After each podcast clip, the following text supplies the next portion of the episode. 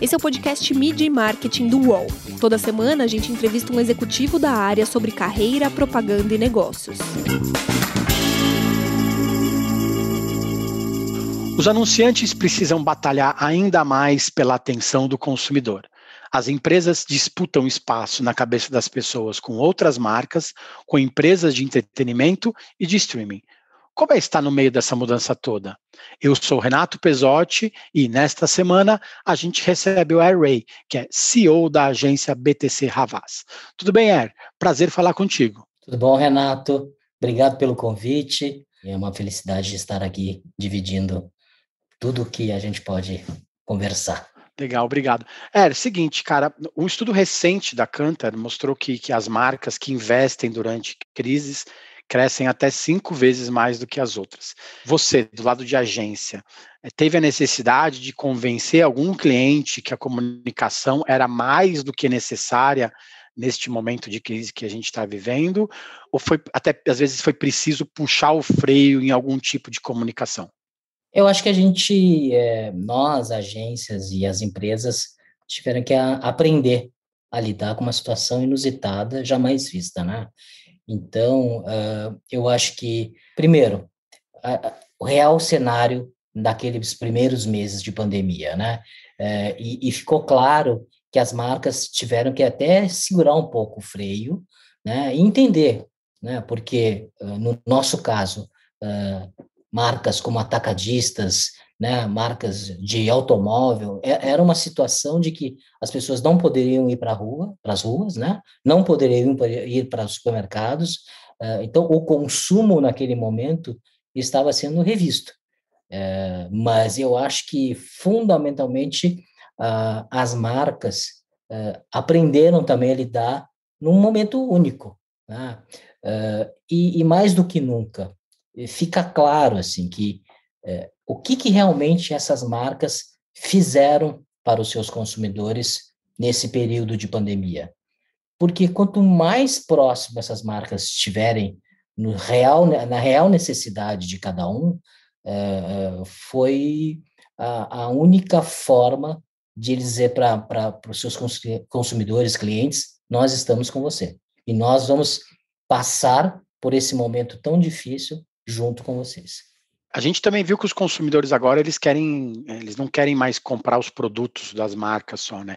Eles querem que as marcas eh, sejam é. companheiras, né? Estejam do lado deles aos tempos, ao tempo todo. Como que é mudar esse mindset de criação dentro da agência e como que é mudar esse mindset de criação de, de, dentro da agência e também levar isso pro pro anunciante para que ele é, coloque a mão na massa e faça essas mudanças? Acho que a gente vive um, um, um momento onde as marcas precisam realmente ter seus propósitos, né? É, um, e um real propósito num meio de pandemia, né, é, é uma necessidade de rever muitos conceitos, né? Se a minha empresa está pronto, né, para atuar de uma forma até ativa mesmo em, em, na sociedade, né, uh, em ações comunitárias, de ser mais presente no, no, no, discurso que está em pauta, né? Aí nós vamos falar que a pauta hoje, né, reflete muito, né, o que essa sociedade está vivendo, né? Igualdade de gênero, né, uh, racial, a, a inclusão. Então, a, as empresas elas precisam também ver no, no, no seu interior o quanto elas estão preparadas, né, para atuar junto com a sociedade, junto com as agências, né? E, e, e, de uma forma contribuir nessa, vamos dizer assim, evolução. Você comentou sobre mudanças, né? Os anunciantes estão passando por diversas transformações, né? Talvez a digital seja a principal. E nas agências, quais são as maiores transformações do momento? São as culturais mesmo? Eu acho que cada agência tem a sua cultura, o seu DNA, empresas mais voltadas para dados, empresas mais voltadas pela criatividade, empresas mais voltadas ao resultado de negócios. Eu acho que elas, na verdade, elas se integram, né? Elas se juntam em certo momento. Eu não vejo onde uma empresa como uma agência ela precisa é, estar desconectado com todos esses assuntos. Né?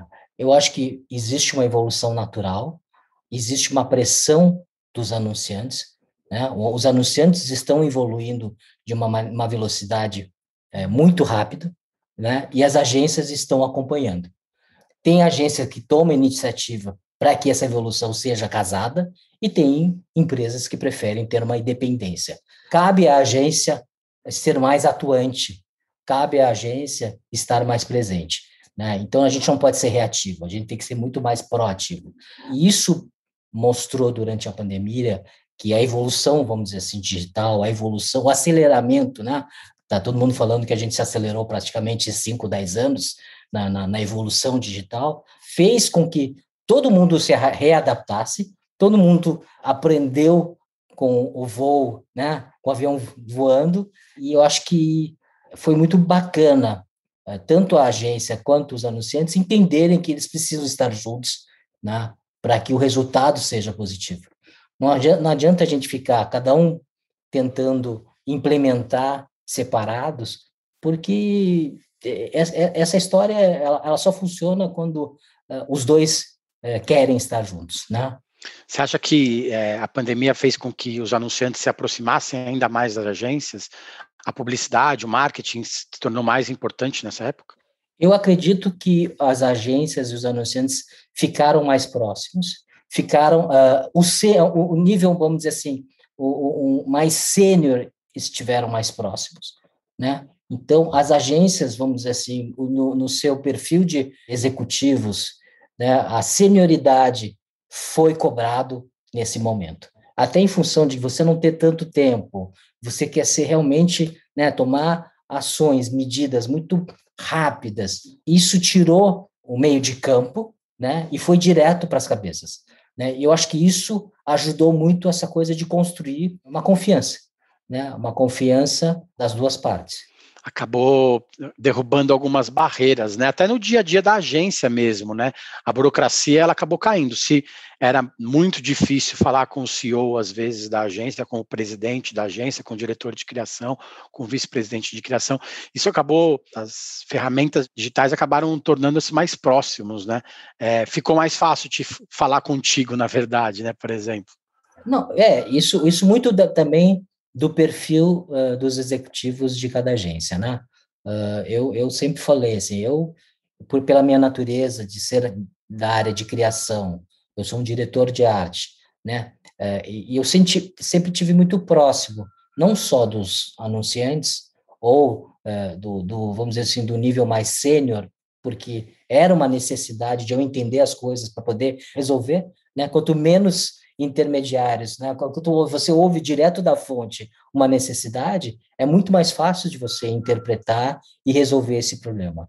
Então, pela minha natureza de, de criativo, eu sempre estive muito próximo do anunciante, e não só do anunciante, dos veículos, da área de produção, e isso sempre ajudou a resolver um problema muito mais rápido, né, de uma maneira mais criativa, atendendo um briefing. Eu acho que eh, pelo fato de eu estar na área de criação, é, porque é aquela história, eu sempre comparo, né, a um restaurante.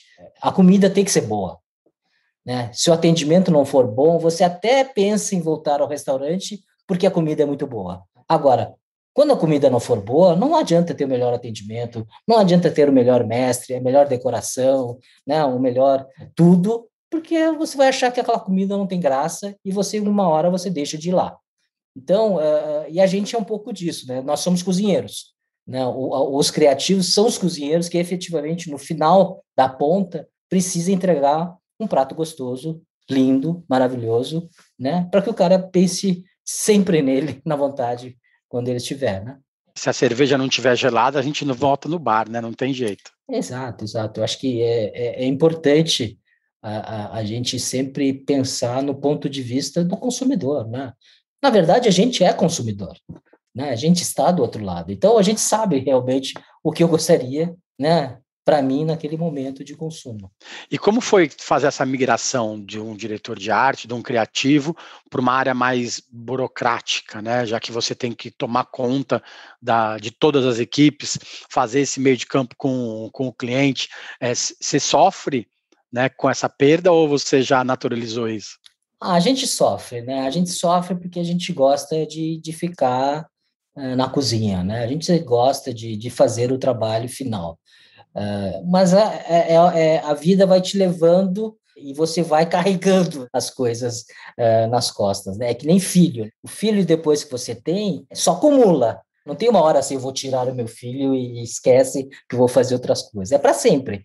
Então, a, a, parte de criar, eu vou estar sempre presente, em momentos mais intensos em outros momentos pela confiança de que vo, quem você contrata, né? De quem em algum momento você tem que largar o osso também. Você tem que saber delegar. Eu acho que a arte de, de, de ter um sucesso às vezes de uma empresa é você estar muito bem cercado pelos principais executivos que você escolheu para trabalhar ou de você escolheu de jogar junto e confiar, né? Dar liberdade, dar uh, autonomia, né? Porque é aquela história, né? Se, se não fosse bom, você não vai contratar, você quer ter, sentir, não é o medo de que ele vai ocupar o seu lugar, pelo contrário, é de ter alguém que vá contribuir para que o seu lugar seja melhor ainda, porque se eu crescer, essa pessoa vai crescer comigo. E na nossa a, a indústria também tem as, os profissionais muito eu, eu, eu, eu, eu. Existem dois modelos. E eu acho que nos dias de hoje, né, esse modelo eu, eu, eu, eu, eu não exista mais, não cabe mais. Né? Então, eu já praticava o nós, nós, nós, nós há mais de 20 e poucos anos. Né? Então, eu acho que, é, é, de certa forma, eu estava atuando nos moldes de hoje, vamos dizer assim. Legal. Vamos para o break, daqui a pouco a gente volta para falar sobre essa mudança da forma de se fazer publicidade também. Sabia que não importa qual o seu negócio, você pode anunciar no UOL? O Cláudio, por exemplo, conquistou clientes em sua barbearia anunciando para 134 milhões de pessoas. E depois de anunciar nos principais sites do Brasil, os cursos da Sofia ganharam novos alunos. Já a Ana investiu a partir de 10 reais e a sua loja online passou a vender muito mais. Quer divulgar o seu negócio de um jeito fácil? Então já sabe, faça como eles. Anuncie no All Ads, sua marca no All. Voltamos. Essa semana a gente recebe o Ray, que é CEO da agência BTC Havas. As marcas precisam batalhar ainda mais pela atenção do consumidor. Elas disputam espaço na cabeça das pessoas com outras marcas semelhantes, com anunciantes de outros setores, com empresas de entretenimento e com canais de streaming. É muita coisa para a cabeça de uma pessoa só, né? Como que é estar no meio dessa guerra toda? É, eu acho que a resposta é a criatividade e um bom trabalho uh, isso gera realmente impacto. Né? Ter um trabalho final que seja, de alguma forma, um conteúdo eh, que atrai as pessoas, né? uma, uma peça publicitária criativo, algo que seja lindo, relevante, né? vai fazer com que o consumidor, em qualquer plataforma, desperte a sua atenção. A gente pode falar N, N teorias, mas quando às vezes eu vejo um vídeo da, daquelas performances de, de Red Bull, que duram mais de 15 minutos, em o cara descendo uh, uh, de paraquedas da maneira mais frenética possível, eh, de uma forma de entretenimento, música, bem feito, quebra todas essas regras de dizer, não, o vídeo tem que ser curto, não, o, a, as, os primeiros três segundos você tem que colocar a marca. Não, né? Eu acho assim, entretenimento bom, ideia boa, ela, ela rompe qualquer barreira. Né? Ela vai te prender e você vai conseguir é, consumir a marca fazendo isso.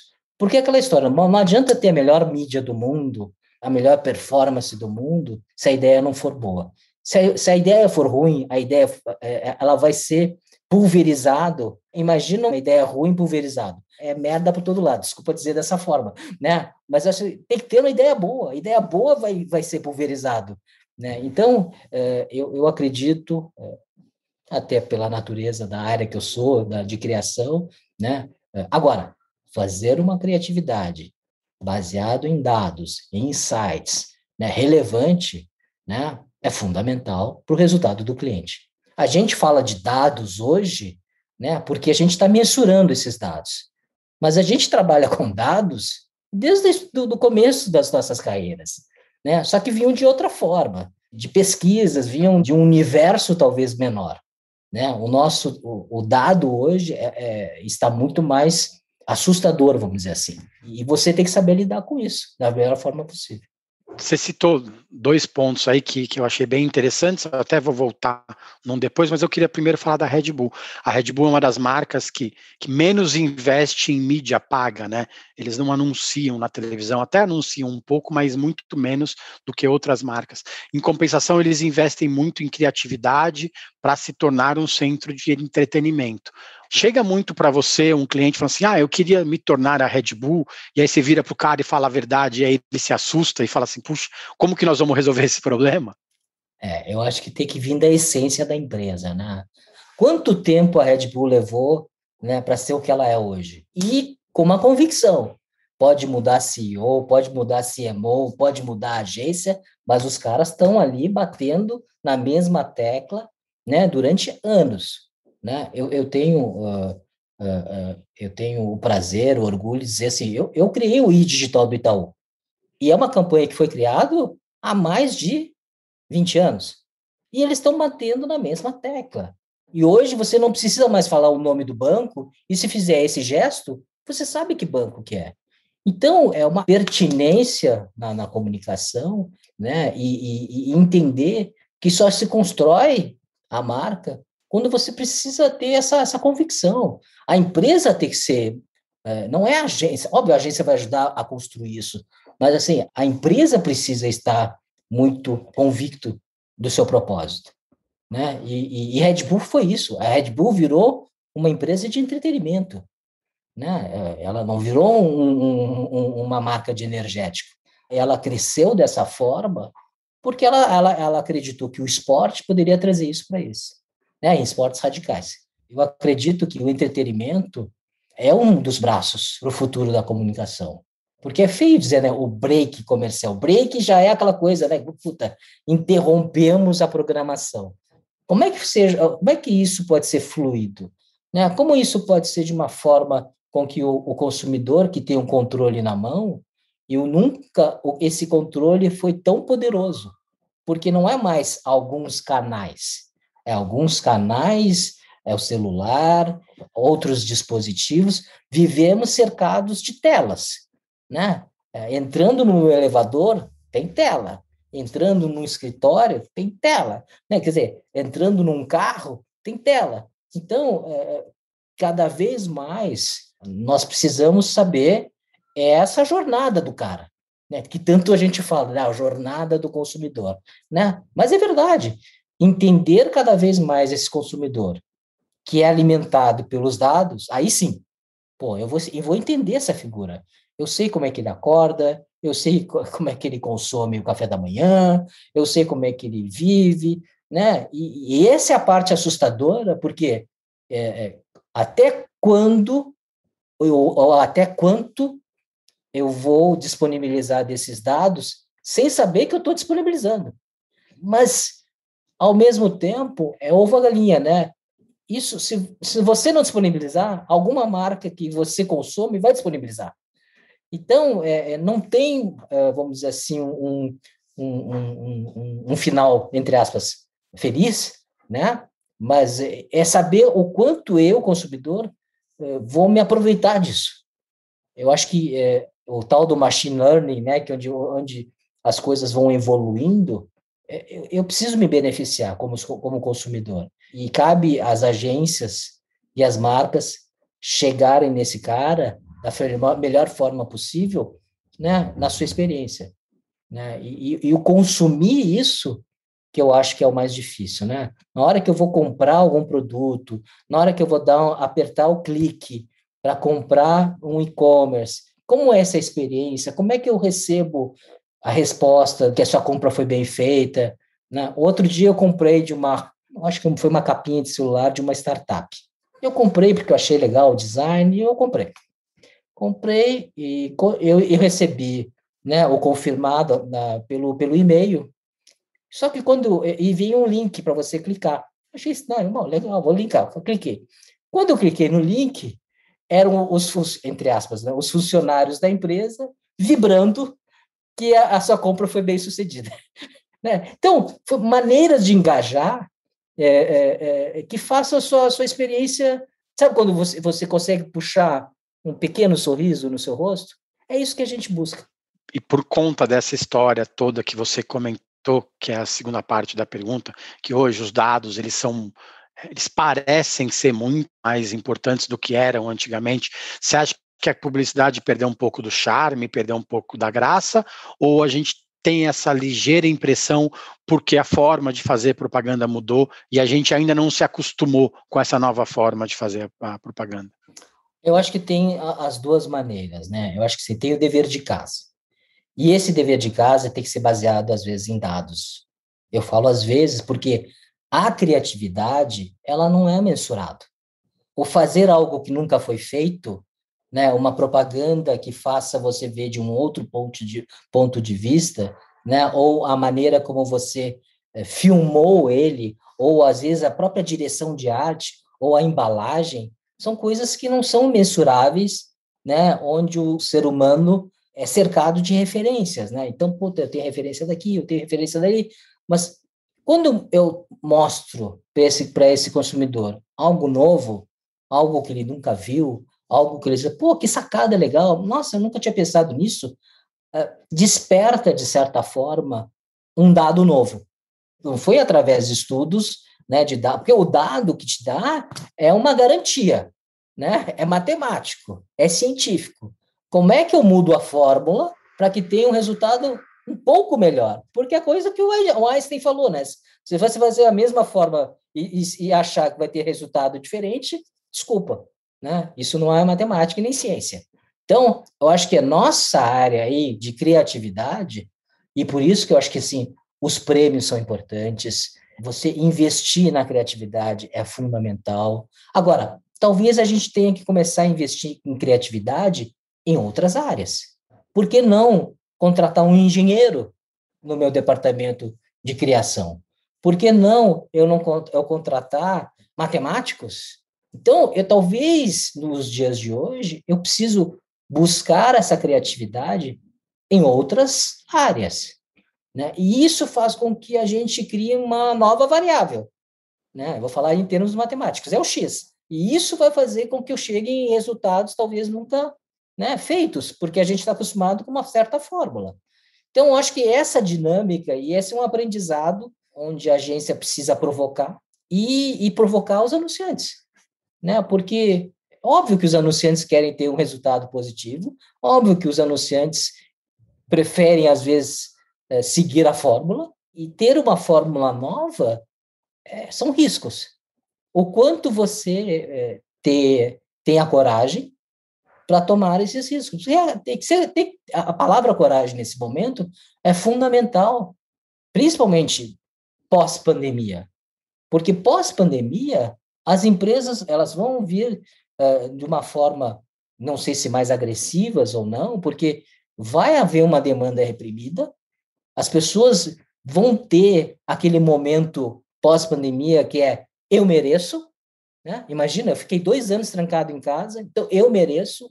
E esse eu mereço, como é que eu faço para atrair esse eu mereço? Aí as empresas, de certa forma, precisam ter essa responsabilidade social, econômico, né? Esse papel, vamos dizer assim, que não adianta eu mereço e eu me endividar, né? Não adianta eu mereço e eu, eu, eu quebrar a minha empresa. Então, eu acho que é, essa conscientização é, serão os próximos capítulos, né? Legal, você falou muito de criatividade de, de coisas simples, né? A BTC tem um case super legal com, com a marca de chocolate Hershey's, que deu espaço na embalagem para talentos femininos. É, eu queria que você me contasse um pouco sobre essa ação e de como ela é representativa dessa facilidade, dessa simplicidade na publicidade. Que você colocar pessoas na embalagem de um chocolate é relativamente simples, né? É uma ideia é, genial e simples ao mesmo tempo. Como que foi a, a, construção dessa ação toda junto com a marca? O mais incrível é assim, é a marca acreditar, é, porque quando você mexe na embalagem, é quase que você mexer nos dentes do seu sorriso, né? Ele precisa ter, estar muito convicto, né, com, com a comunicação. E essa ação foi criada para o Dia Internacional da Mulher no ano passado. Começou, na verdade, né? Porque nunca esteve tão na cara né, a palavra her e o she na comunicação. Só que, às vezes, realmente, né, olha quantos anos essa marca existe. e ter é, esse propósito de engajamento né, no público feminino, de essa, essa inclusão, principalmente dos artistas femininos, porque nós tava, a, gente, a, gente encontrou uma, uma maneira de como é que eu ajudo o artista que está começando, que não tem espaço, né, não, tem, não tem mídia, né, e como é que eu, eu levo essa pessoa para um patamar jamais visto na, na, na, na possibilidade delas de, de crescimento. Então, nós usamos as embalagens como, como telas, como plataforma de divulgar a arte dessas pessoas. Óbvio, a gente não pôde fazer todas as embalagens né, com todas as artistas, mas fizemos uma curadoria. Né? Nós fizemos uma curadoria e escolhemos algumas artistas. Mas, durante o lançamento, a gente, através das redes sociais, aí sim, todos os artistas eh, mandaram as suas, eh, os seus trabalhos e nós, de certa forma, colocamos de uma forma virtual as embalagens terem esse trabalho. Foi um trabalho muito, vamos dizer assim, bonito, como direção de arte, né, como estética, muito verdadeiro, o propósito muito deste momento que está se questionando muitas coisas, e para uma data tão importante, né, que é o Dia Internacional da Mulher, que na verdade deveria ser todo dia, né, é, é aquela história, né, mas mas uma marca de chocolate que estava acostumado, porque assim, o clichê daí de um pensamento mais masculino, antigo, ah, vou dar bombons no dia dos namorados, a mulher não quer mais bombom. As mulheres querem ser reconhecidas, querem ter espaço. Então, juntar isto por uma marca de chocolate, eu acho que foi muito corajoso. E o investimento não foi um investimento grande, né? foi um investimento pequeno que tomou uma proporção de, de redes sociais que fez com que a gente. E aí veio carta da, da CEO global da Hershey's, dando parabéns para o nosso CMO, que foi o Marcelo Saco, e quando aprovou a campanha, dando essa visibilidade para o Brasil. E essa campanha agora está sendo feita para alguns países da América Latina, né, Middle East e até na Ásia. Então, pô, ideia boa, vai para o mundo inteiro. E agora a gente entrou para um segundo ano dando a continuidade dessas peças. Legal. Quem que te inspira hoje para você acordar todos os dias e fazer alguma coisa melhor do que você fez no dia anterior? Eu sou muito família, né? Então, eu acho que os meus filhos, a minha esposa, né? Ela, ela, eles, eles me alimentam diariamente essa luta, vamos dizer assim, né? Eu, eu sou filho de imigrante, né? Eu sou chinês, eu vim pequeno para o Brasil, e, e, a história de imigrante no Brasil, ou você dá certo ou você dá certo.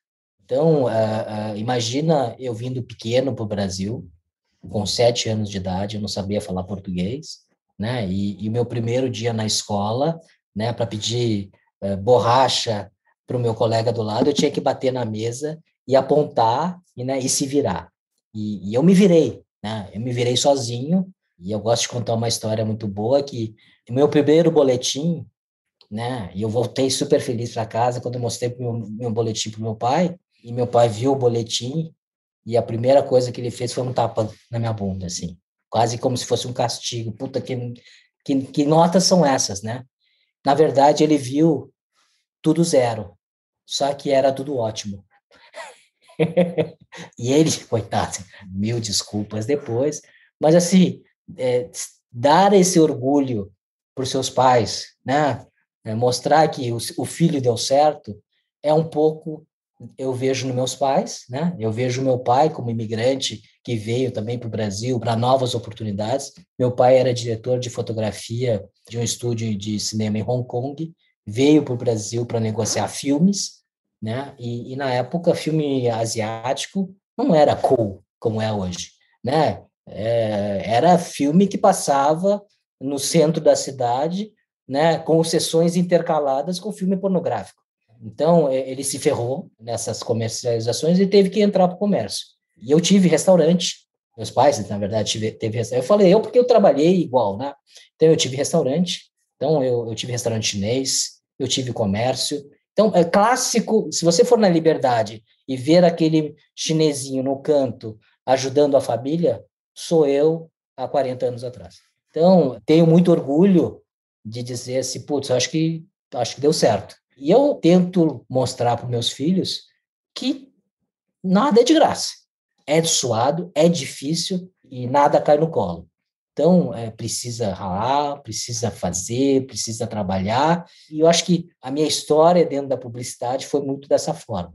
Eu entrei, eu vim do Sul, né, de Porto Alegre, a minha família foi para o Sul, e quando eu vim para São Paulo, eu fui trabalhar direto na DM9. Então, era a melhor elite né, de profissionais do mercado, na melhor agência. Então, foi meio que entrar na Disney, né? Foi muito legal. E desde então, eu, eu, eu acho que eu, eu consegui aí ocupar e ganhar um espaço nessa indústria.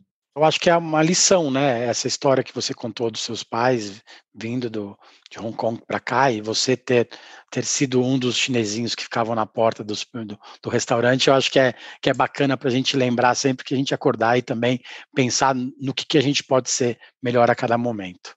Não, super. Eu acho que é importante pelo menos eu, eu tento passar dar isso para meus filhos, né?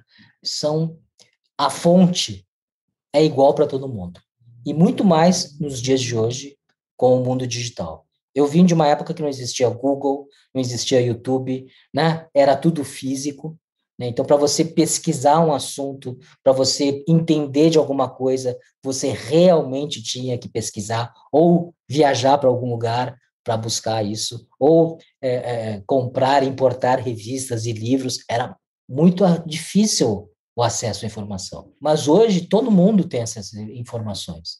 Então cabe você é, olhar pelo seu jeito, e esse seu jeito, na verdade, é a formação que a família, os teus pais te ensinaram, né, de como respeitar as coisas e o timing certo. Eu acho que tem um pouco disso, né?